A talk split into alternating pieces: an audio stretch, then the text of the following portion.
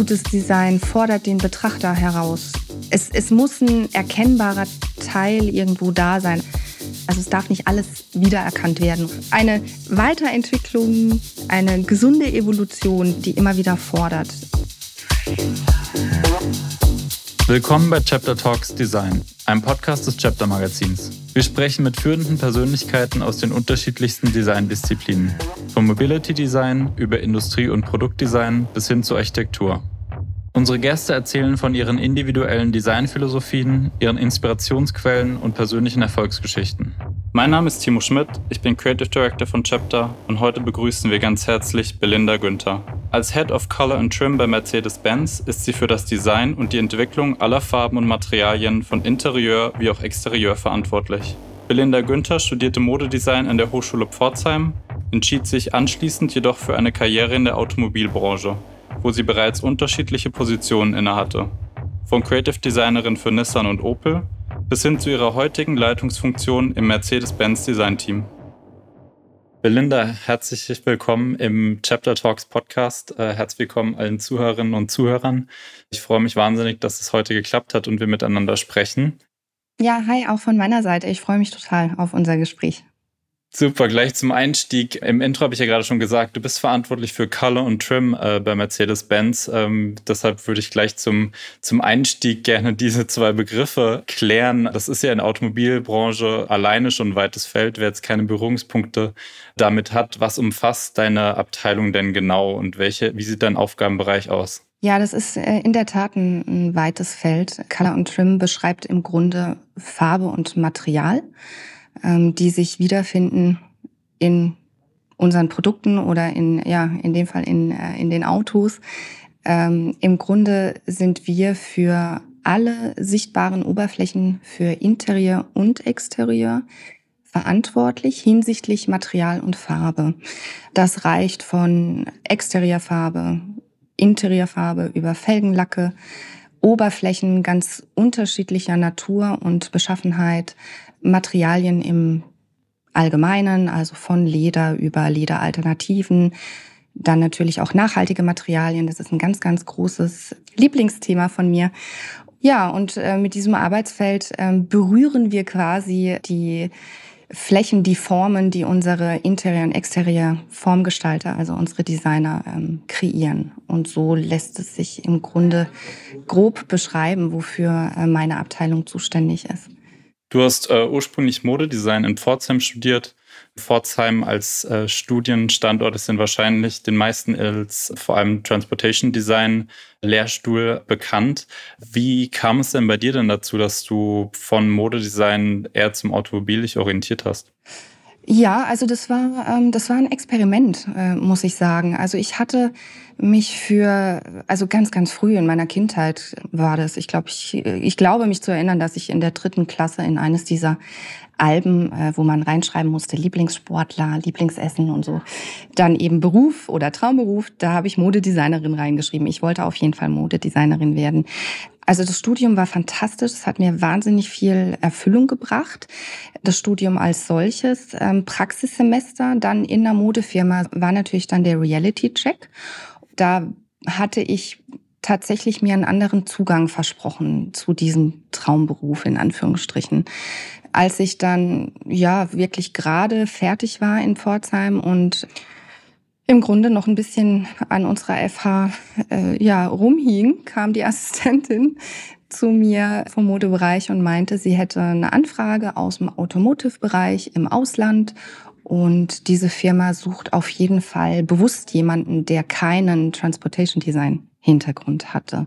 Mhm. Und ich dachte, ich probier's, ich habe nichts zu verlieren. Ich war ähm, abenteuerlustig, ich wollte ins Ausland gehen und habe mich dann darauf eingelassen, habe mir so persönlich einfach gesagt, ich gebe mir jetzt mal ein halbes Jahr.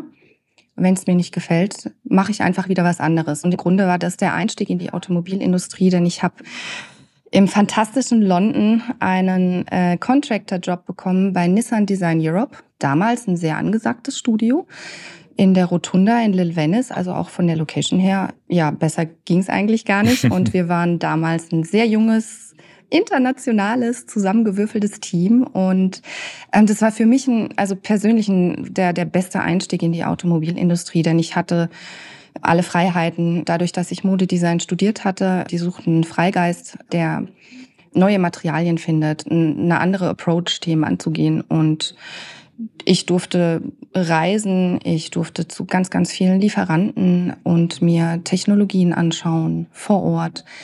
Da ist der Funke übergesprungen. Also das, das hat mich wahnsinnig fasziniert und auch einfach diese unglaubliche Komplexität der Thematik, also schon mhm. damals. Mhm. Da gab es noch nicht diese Themen wie E-Antrieb und Nachhaltigkeit, also so sehr im Vordergrund, sondern einfach die, die Materie als solches, was man verstehen muss, was man auch als Designer verstehen muss, damit man die Designs so ausrichtet, dass sie dann auch später funktionieren. Ähm, das hat mich wahnsinnig fasziniert und ich habe dann gar keinen Gedanken mehr daran verschwendet, zurückzugehen in die Modedesign. Genau, das Thema Komplexität, das war natürlich das erste, auch an was ich gedacht habe bei so einem Wechsel vom Modedesign zum Automobil. Das muss wahrscheinlich eine wahnsinnige Herausforderung gewesen sein, aber es scheint ja, dass du da einen, einen guten Einstieg ähm, gefunden hast. Was war denn, äh, du hast ja gerade erwähnt, im Modedesign hat es äh, ist dann am Ende nicht so wirklich das passiert, was du dir eigentlich oft hattest von diesem Berufsfeld. Was war das denn im Automobil, was du da gefunden hast? Erstmal eine, eine gewisse Freiheit genießen zu dürfen. Also ich, ich bin mir sicher, dass es nicht bei jedem Job-Einsteiger in die Automobilindustrie so abläuft. Deswegen äh, fühle ich mich da wirklich, äh, ja, also privilegiert. Es war eine glückliche Fügung, dass ich diesen Job bekommen habe. Ähm, aber das, das war das, was äh, im Grunde für mich das Kontrastprogramm war zu dem Praxissemester eben im äh, Modedesign-Bereich. Denn ich persönlich hatte mich auch zuvor gar nicht groß mit der Automobildesign-Welt auseinandergesetzt. Also so ich persönlich. Es war immer Mode, was ich machen wollte. Und das war für mich so ein bisschen eine Überraschung, wie interessant diese Industrie ist und wie viele Freiheiten oder wie viele Möglichkeiten es tatsächlich gibt. Was ich auch sehr spannend fand, was mir dann auch wirklich ähm, erst ja so Schritt für Schritt bewusst wurde, auch was es für eine internationale Designwelt tatsächlich ist. Wir hatten im Team damals wirklich auch, ich glaube, 15 bis 20 unterschiedliche Nationalitäten. Und das war auch ein Faktor, der für mich ganz, ganz wertvoll war, zu sehen, wie, ähm, wie unterschiedliche Backgrounds hinsichtlich Studium sich da gefunden haben. Und wir haben uns da sehr, sehr inspiriert und auch wirklich mh, mm, intensivst ausgetauscht. Das war, ich weiß nicht, ich weiß sogar gar nicht, wie es inzwischen ist, aber es war ein Satellitenstudio. Das heißt, wir waren darauf ausgelegt, eben umzudenken, neu zu denken, Konzeptautos zu kreieren ähm, und so weiter. Also alles in Frage zu stellen. Und diese Konstellation gibt es bestimmt auch in der Mode oder im Modebereich, aber mich hat dann, wie gesagt, diese Komplexität und die Vielschichtigkeit interessiert. Und ich habe auch begonnen, mich einfach mit der Automobilgeschichte viel mehr auseinanderzusetzen und auch da diesen stetigen Wandel zu entdecken und hat mich dann kontinuierlich fasziniert bis heute. Also es, es steht ja nichts still in unserer Industrie. Im Gegenteil, es ähm, war noch nie so herausfordernd und gleichzeitig auch so interessant hinsichtlich, was machen wir Designer aus diesen neuen Challenges.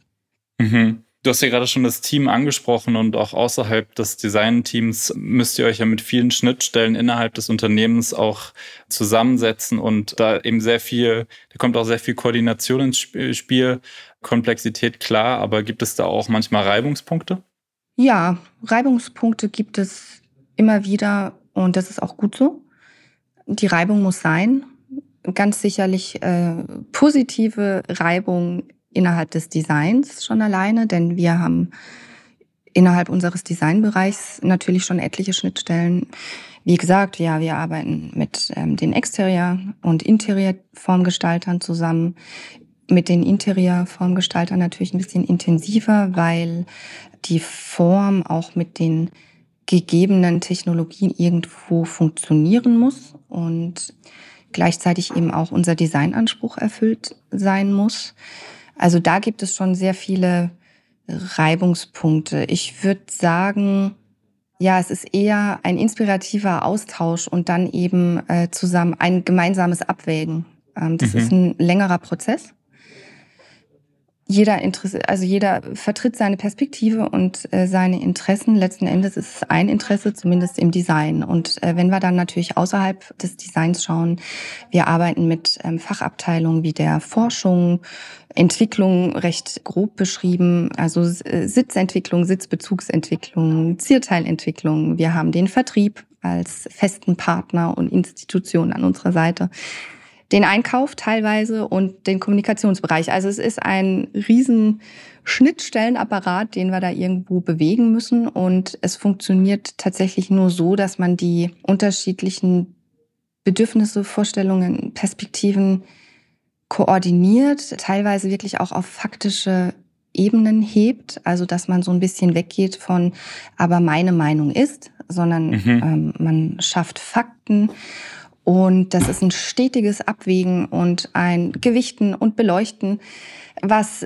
sehr lange dauert und sehr, sehr trocken klingt, wenn ich das jetzt so beschreibe. Aber man darf natürlich nicht vergessen, dass wir alle mit sehr, sehr viel, mit einer Riesenportion Innovationsgeist und Leidenschaft bei der Sache sind und auch einem gewissen Weitblick und natürlich auch dem Anspruch, dass wir immer vorne mit dabei sind. Und das ist dann dieser gemeinsame Mindset, der, der wie ein Katalysator wirkt. Und ja, und diese Koordination, ähm, um es nochmal auf den trockenen Teil runterzubrechen, ähm, dafür haben wir auch eine sehr gute Struktur geschaffen im Sinne von Gremien, Foren, Terminstrukturen, die einfach aufeinander aufbauen und wir dann wirklich koordiniert dieses Abwägen und Gewichten überhaupt betreiben können. Aber genau das ist eben das Reizvolle, also zumindest für mich persönlich an meinem Beruf dass ich mit unglaublich vielen Menschen zu tun habe, die anders denken, die anders fühlen, die anders an Dinge rangehen. Und in allen, fast allen Gesprächen kann ich für mich persönlich was mitnehmen und auch natürlich übertragen auf meinen, auf meinen persönlichen Job.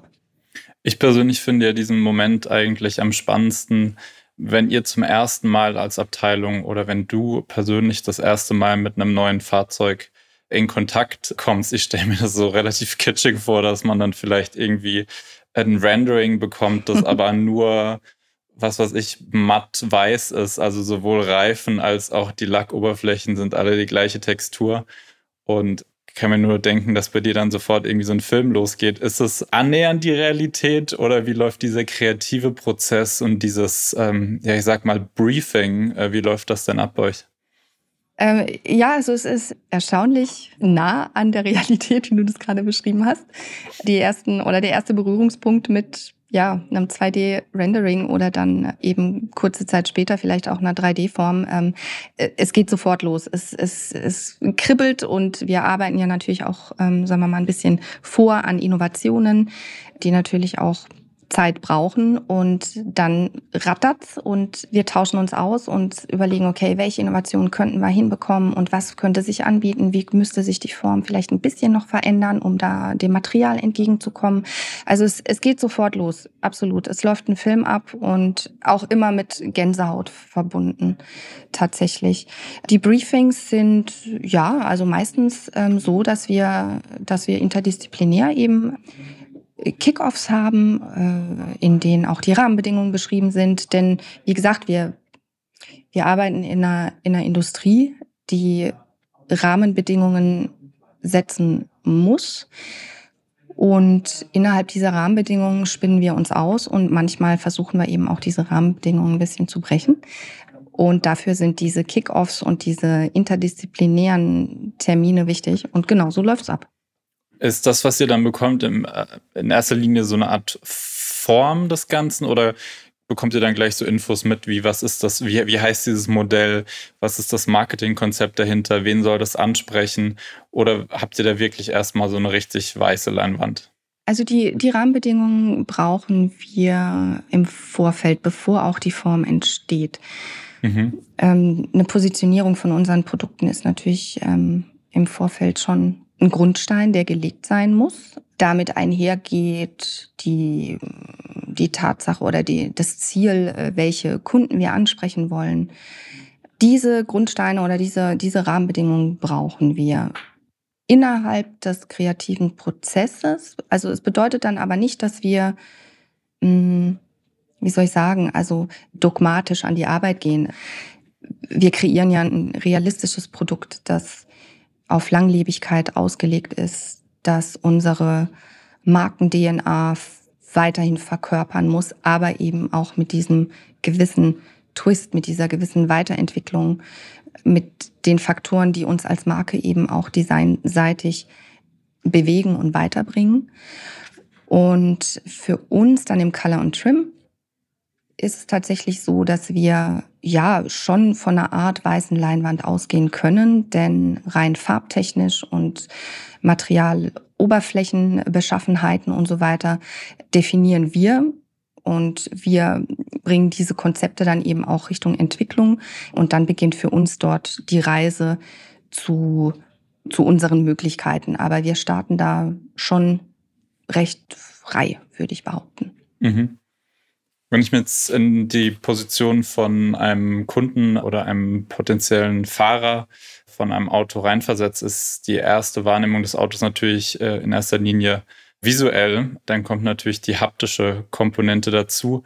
Wie geht ihr damit um? Gibt es da so eine Art Storytelling, wie man als Fahrer das Auto haptisch und in all seinen Materialitäten entdeckt? Gibt es da so eine Art Choreografie, wo man weiß, dass das berührt man als erstes im Auto? Hiervon hat man eine Erwartung, die ist eher robust, hier soll es eher irgendwie weich und komfortabel sein? Ja, also wir haben, ja, Choreografie ist, ist, ein, ist ein schöner Begriff. Wir legen Wert darauf, dass wir visuelle Qualität vermitteln und ähm, das natürlich auf den Oberflächen, die angefasst werden oder die eben auch im direkten Sichtfeld des, des Kunden, also des Fahrers oder auch des Beifahrers oder auch natürlich, ähm, wenn man jetzt zum Beispiel die ähm, Maybach-Produkte betrachtet, natürlich auch im, im Fontbereich ähm, stattfinden müssen. Also die, die Choreografie ist nicht ausschließlich auf den Fahrer ausgelegt, sondern wirklich auf alle Passagiere mit mehr oder weniger Gewichtung von hinten nach vorne. Mhm. Und ähm, der Anspruch ist es, ja, dass wir wirklich hochqualitative Oberflächen liefern. Wir reden von einer Verschmelzung des analogen Designs mit dem digitalen Design. Ja, unsere sehr beeindruckenden Hyperscreens, Powerwalls, die im Feld der Digitalisierung eine absolute Revolution waren, als es neu auf den Markt kam. Aber unser Pendant, und das ist vielleicht auch Teil dieser Choreografie, ist es, dass man eben die analoge und die digitale Welt immer miteinander verbindet. Denn der Kunde erlebt unser, unsere Produkte auf ganz unterschiedlichen Ebenen. Ähm, es spielt sich nicht ausschließlich in der digitalen Welt ab und wie intuitiv ist das Bedienfeld, die Bedienfläche und so weiter. Es gibt auch andere Ebenen, die erstmal unbewusst wahrgenommen werden oder erst auf den zweiten Blick erkennbar sind, aber für absolute Qualität stehen, so wie Lederoberflächen, Nappa-Oberflächen, Ziernähte. Liebe zum Detail, unsere Sitze, die formfolgende Perforationen und Nahtbilder liefern. Das ist ein Qualitätsanspruch, der immer erfüllt sein muss und damit einher geht natürlich auch die Haptik. Die Tür wird zugezogen, das Lenkrad wird angefasst. Ähm, vielleicht beim Einsteigen streift man den Sitz mit äh, dem Arm, der Hand. Also alles, was, was berührt werden sollte oder theoretisch berührt wird, muss eine angenehme, hochqualitative Haptik haben, besitzen. Und da machen wir ganz, ganz wenige Einschränkungen. Mhm. Das ist natürlich sehr, sehr subjektiv. Trotzdem gibt es Materialien, wie eben schon angesprochen, Leder, was immer noch für so einen gewissen Luxusstandard spricht. Nachhaltige Materialien äh, sind zum Glück auf, äh, auf der Überholspur sozusagen und halten jetzt immer mehr Einzug und sind auch bei, äh, auch bei Mercedes-Benz natürlich zum Glück ein sehr großer Fokus. Gibt es da schon Alternativen, wo man sagt, da hat man jetzt innerhalb kürzester Zeit schon gemerkt, das wird genauso angenommen oder ist allein durch schon seine Materialqualitäten eine gute Alternative für solche zukünftigen Luxusmaterialien? Ja, das, das ist ein, also das ist ein sehr, sehr wichtiges und ähm, auch großes Feld, mit dem wir uns da beschäftigen, dass wir nach nachhaltigen Alternativmaterialien forschen, suchen und diese auch entwickeln. Es ist Teil unserer Unternehmensstrategie und äh, für mich persönlich auch ja ein absolut geliebtes Thema. Ich sag mal so, wir haben ähm, mit dem EcoXX zum Beispiel gezeigt, dass wir uns sehr intensiv mit nachhaltigen Materialien auseinandersetzen.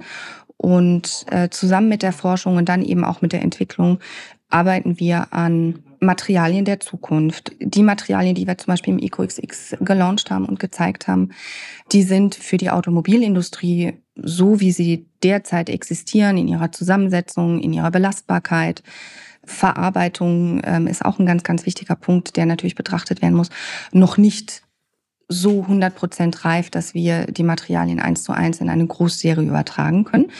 Aber wir arbeiten zusammen mit den Lieferanten und eben den Fachbereichen, die es dazu benötigt, von unserer Seite aus an der Entwicklung dieser Materialitäten, so dass wir in der Zukunft hoffentlich und wenn es auch tatsächlich vom Kunden so akzeptiert wird und auch gewollt wird, Materialien liefern können und auch in unsere Produkte bringen können, die eben tatsächlich eine neue Ära des Luxus einleiten. Also dass man tatsächlich von dem traditionell gelernten, wie Sie sagen, Material, zum Beispiel Leder, Abstand nehmen kann und guten Gewissens sich für ein anderes Material entscheiden kann, das genauso luxuriös anmutet, sich anfasst und eben auch in der Qualität dem alten und dem altbekannten Material in nichts nachsteht. Qualität ist ein ganz, ganz wichtiger Faktor, auch natürlich in Bezug auf nachhaltige Materialien.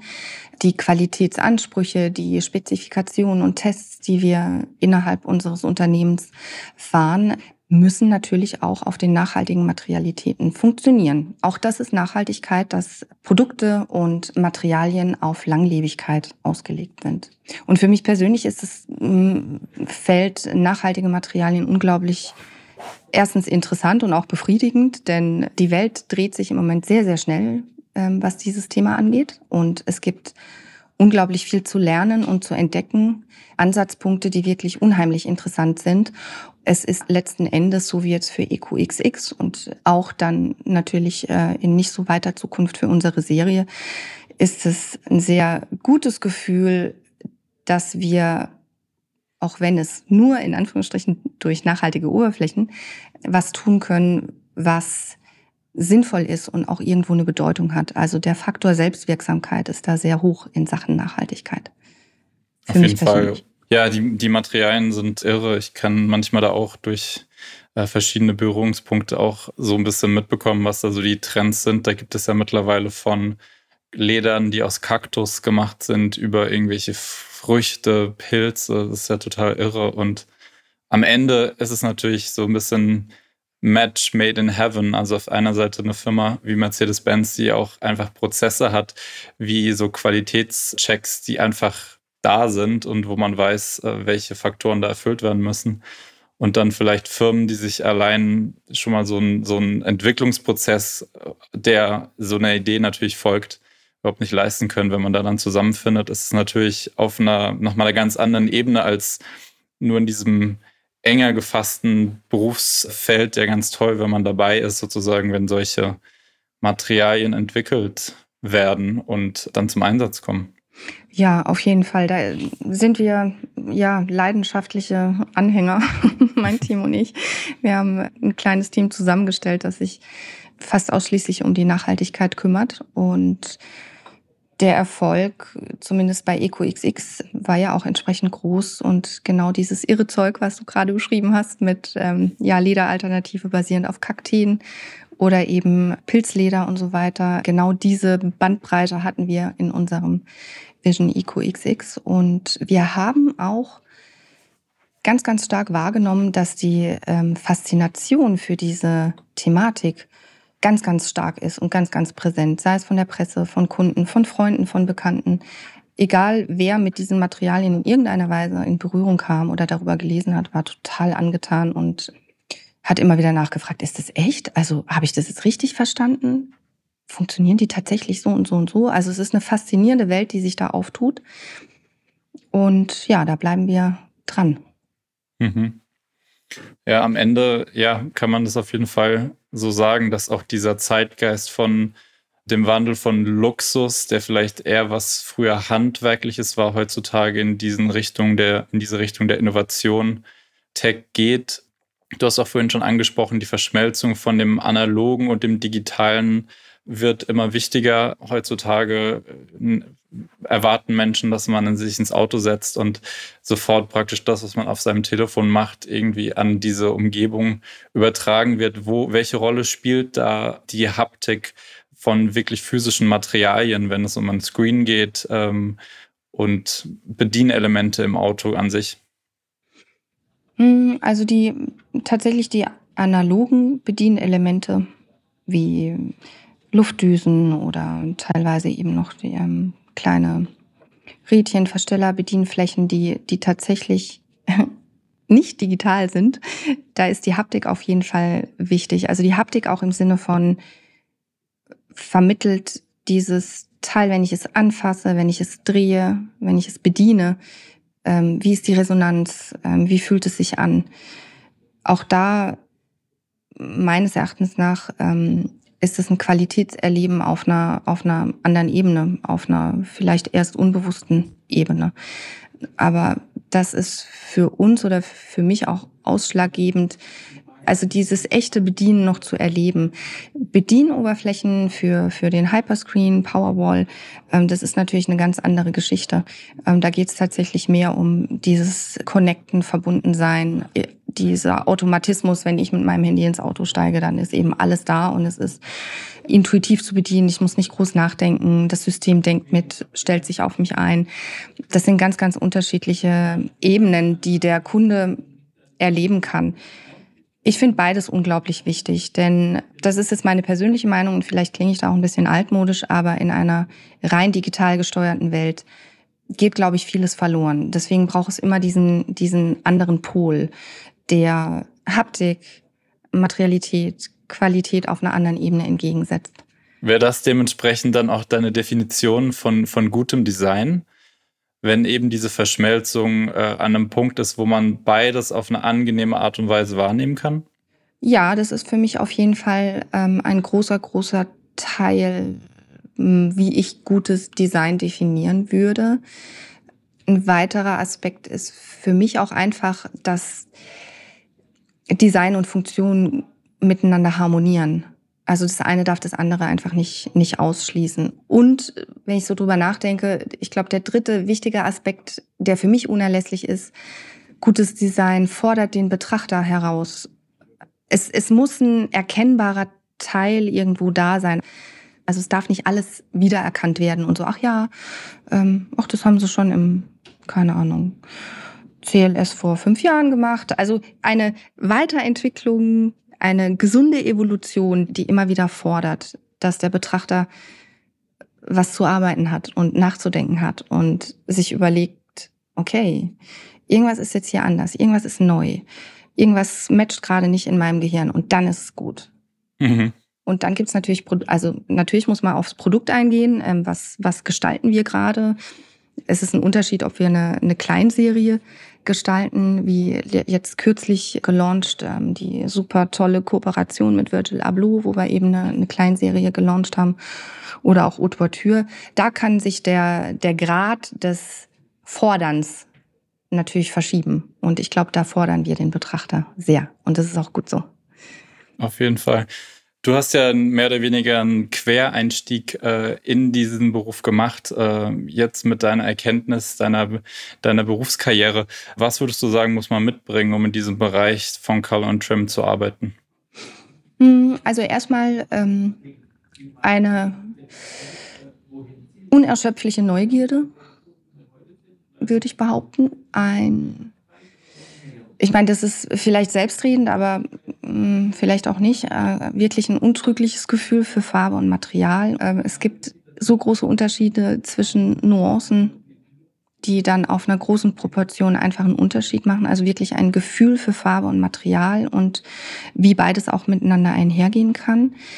Auch viel mh, hm, Verständnis und auch Interesse an, an theoretischem, denn wir müssen im Grunde die Technologien, die wir auch benutzen, verstehen. was möglich ist, was nicht möglich ist oder welche Punkte ausgereizt werden können. Und nur dann kann ein Color- und Trim-Designer wirklich gutes Design machen.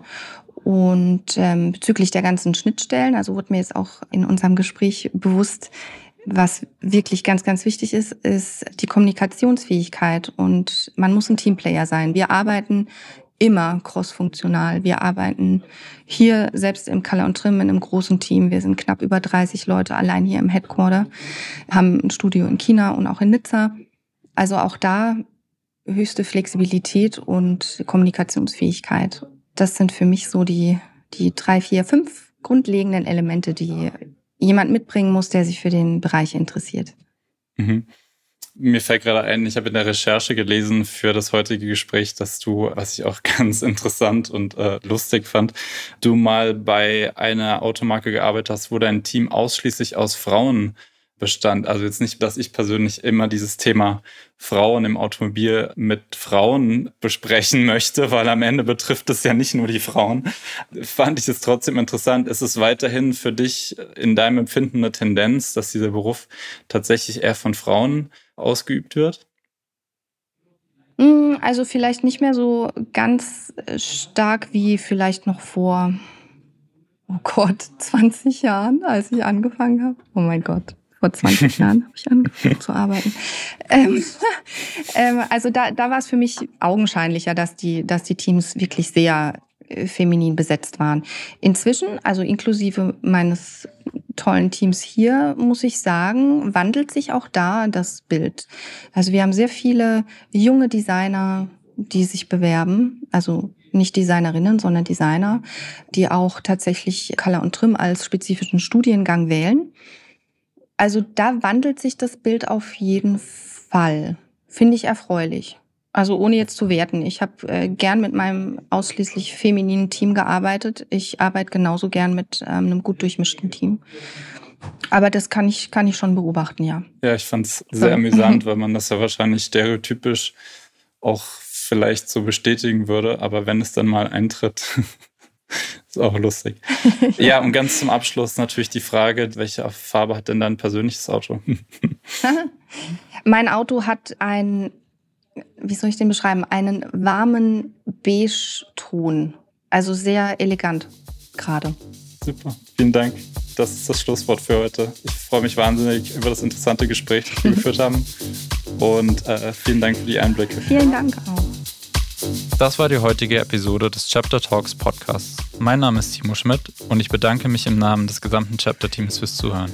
Wir würden uns freuen, wenn Sie unseren Podcast-Kanal abonnieren, teilen und kommentieren. Regelmäßige Updates und multimediale Features rund um die Themen Design, Innovation und Mobilität finden Sie auf www.chapter.digital und auf Instagram. Dort finden Sie uns unter chapter.magazine.